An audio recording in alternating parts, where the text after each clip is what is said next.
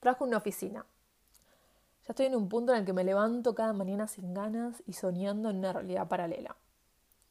Igual a la vez no tengo en claro qué me gusta hacer. Tengo mucha incertidumbre sobre mis gustos. Trabajé cosas muy distintas y nada me convence. Me siento perdida y sin rumbo, pero sé que mi objetivo ahora es encontrar algo que me llene. No quiero seguir probando trabajos o conformarme con mi trabajo actual solo porque necesito el dinero. Hola, soy Tami. Este es el podcast Un trabajo feliz de expertas en dinero. Empecé esta serie de capítulos para compartir experiencias que todos pasamos o alguna vez sentimos en nuestros trabajos. Soy coach especializada en desarrollo profesional y de carrera y mi objetivo es ayudarte a encontrar un trabajo, una manera de trabajar en el que te puedas sentir plena y realizada. Por eso en cada capítulo de esta serie quiero compartirte información para que puedas iniciar el cambio laboral que querés. Puede ser una reinvención de tu carrera, plasmar tu sueño en un proyecto personal, emprender o buscar la manera de crecer en tu trabajo actual quiero que sean 10 minutos o 15 minutos dedicados a que te lleves herramientas y sobre todo que puedas tomar acción para cambiar tu relación con tu trabajo. La realidad es que dedicamos muchas horas de nuestra vida al trabajo. Generalmente trabajamos entre 8 o 9 horas al día, bueno, sin contar el tiempo de viaje, ¿no? Si no trabajas de tu casa. Y, y no sentirte plena y realizada en lo que haces impacta en tu calidad de vida, en, todas las áreas de tu vida, en tus relaciones, en cómo te sentís física y emocionalmente. Y la verdad que cuando uno dedica mucho tiempo a algo que no le gusta, quita mucha energía. Y de eso se trata la experiencia de hoy, con la que empecé. Es una persona que no se siente con ganas de ni de levantarse para ir a su trabajo, ¿no? Y, también tiene mucha incertidumbre acerca de lo que le gusta.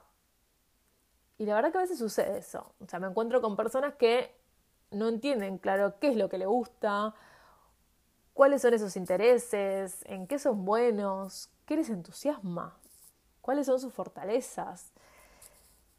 Y es reentendible, o sea, encontrar esas respuestas a veces no es tan simple. Bueno, hay casos que sí, que los encuentran desde chiquitos, o sea, que es como algo eh, innato, ¿no? De futbolistas, eh, personajes de televisión, músicos, pero la verdad, y también como fue en mi caso, hay personas que nos lleva más tiempo. Nos lleva más tiempo y hay que indagar sobre uno mismo. Em, y además inevitablemente lleva a un camino de, de conocerse a una misma. ¿no? Es un trabajo interno. Es el, lo que dicen el famoso viaje hacia adentro. Y la verdad que, o sea, la verdad que no resulta fácil. A veces hasta hasta puede darnos miedo, ¿no? Y miedo a qué? Miedo al cambio, miedo a, no saber qué es lo que nos podemos encontrar, miedo a descubrir algo que no nos gusta, o sea, algo distinto de lo que hacíamos durante, eh, lo que hicimos durante toda nuestra vida, ¿no? Eh, miedo al fracaso, miedo a, a, qué puede decir un montón de gente o el qué dirán de si uno se reinventa profesionalmente. De todas maneras, estoy convencida que es un viaje que vale la pena, y la verdad que hay un montón de experiencias de personas que encontraron lo que les gusta, disfrutan lo que hacen y, me parece que ese es el camino para tener una vida plena, ¿no? Eh, que la persona que no se encuentra satisfecha con su trabajo actual y todavía no tienen claro qué quiere ser, qué, quiere hacer o, digamos, a qué quiere dedicar esta cantidad de tiempo de nuestra vida que, dedicamos al trabajo, ¿no? que hasta muchas veces uno se identifica con lo que hace, ¿no? Eh, y, eso lleva a un camino de indagarse a sí misma, descubrir qué te gusta, empezar a probar nuevas experiencias, eh, aprender algo que siempre quisiste hacer, pero por una cosa, por tiempo, por plata, no lo hiciste. En definitiva, es hacerte un tiempo para vos, ¿no? Eh, por eso, en la experiencia de hoy, y si tengo que empezar a elaborar una respuesta a esa, experiencia, notar esa insatisfacción y la incertidumbre de qué camino tomar o qué es lo que realmente le gusta, el primer camino es conocerse a sí misma. ¿no? Es, es el primer camino. Y lo que es fundamental es esa determinación de saber, de querer encontrar eso que te llene. Y puede ser que te fiaca, puede ser que aburra, puede ser que no sabemos por dónde empezar y preferimos distraernos, eh, elegir hacer otras cosas. Y por eso está el rol del coach. Y acá yo puedo ayudarte. Y también es la idea de este podcast, esta serie de, capítulos, que te puede llevar preguntas o actividades o algún consejo. Pero sobre todo, no solo que lo escuches, sino que lo puedas aplicar y que lo y puedas tomar acción sobre eso. Por eso, con respecto a esta actividad, y si es algo que, en el que vos te sentís identificada, te resuena la experiencia de hoy, no estás satisfecha con tu trabajo y, y a la vez no estás tan segura de qué es lo que te gusta, qué camino tomar. No te conformes con, lo, con donde estás, con lo que estás haciendo. De a poquito, tomando una mínima acción, uno puede ir eh, encontrando ese camino y descubriendo qué es lo que le gusta. Sobre todo a mí me pasó eso y te comparto una experiencia personal, quizás ayudarte, es eh, descubrí que yo soy economista y si bien siempre me gustó aprender, estudiar, es una carrera que me abrió muchas puertas y, disfruté un montón y hay aspectos que de hecho de la economía que me gustan mucho, eh, sobre todo lo que hacen las finanzas personales y la relación con el dinero, hay otros aspectos que no.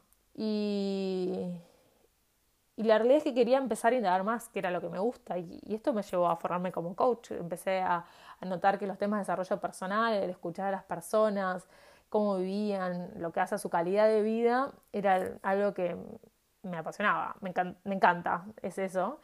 Y, por eso me convertí en coach ontológico. Pero no fue un camino fácil, fue un camino en el que tuve que dedicarle mucho tiempo a, a descubrir qué era lo que me gusta. ¿No? Y en ese camino de descubrir qué era lo que me gusta, literal, muchas horas. Eh, hay gente que lo descubre antes, pero esa fue mi experiencia. Y por eso quiero compartirte algunas herramientas, em, pasos que puedas ir tomando en base a tu situación personal. La de hoy sería, si no estás satisfecha con tu situación laboral actual, sabes que este trabajo en el que estás no te gusta o hay cosas que no, no te cierran, bueno, vamos como una primera revisión de tu situación laboral actual, ¿no? Y te dejo cuatro preguntas, bueno, cinco preguntas. Eh, una sería, bueno, describí cómo te sentís en tu trabajo actualmente. ¿No? ¿Te sentís, no te sentís valorada? Eh, ¿No sentís que sea útil lo que estás haciendo? Eh, te sentís desmotivada. Bueno, empezar a, escribir en lo posible cómo te sentís en tu trabajo actual. Después, la segunda sería detallar qué tareas no te gustan y cuáles sí. ¿Mm? Armar un listadito de, eso. La tercera sería cómo te sentís con tu entorno. Puede ser que trabajes, bueno, sola eh, o con muchas personas o trabajes a distancia. Bueno, ¿cómo te sentís con ese entorno? Eh, con otra, con, en las relaciones, pero además también en el espacio físico. Es un lugar que te gusta, que te entusiasma, que te, es lindo estar ahí. La cuarta pregunta es, bueno, ¿qué logros, qué resultados tuviste en el último tiempo en tu trabajo? Hasta lo mínimo. A veces uno suele tirarse abajo, decir, no, no hice nada. No, o sea, quizás, no sé, diste una presentación, eh, motivaste a un compañero de trabajo, eh, lo que sea. O sea, ¿qué logros tuviste en este último tiempo? Reconocételo. Y la última eh, sería, y relacionada con la anterior, es, bueno, pero ¿qué resultados, qué logros te hubiera gustado tener en el último tiempo? Esas serían las cinco preguntas de este primer capítulo que, espero que puedas tomar acción eh, y las puedas aplicar en tu situación actual para iniciar este camino de, cambio en tu, en tu trabajo. Nos vemos en el próximo capítulo. Ay, siempre, siempre quise decir esto, ¿no? en el próximo capítulo. En realidad no nos vemos. bueno, ¿me escuchás? O espero, yo espero que me escuches en el próximo capítulo. y bueno, te mando un beso y un abrazo.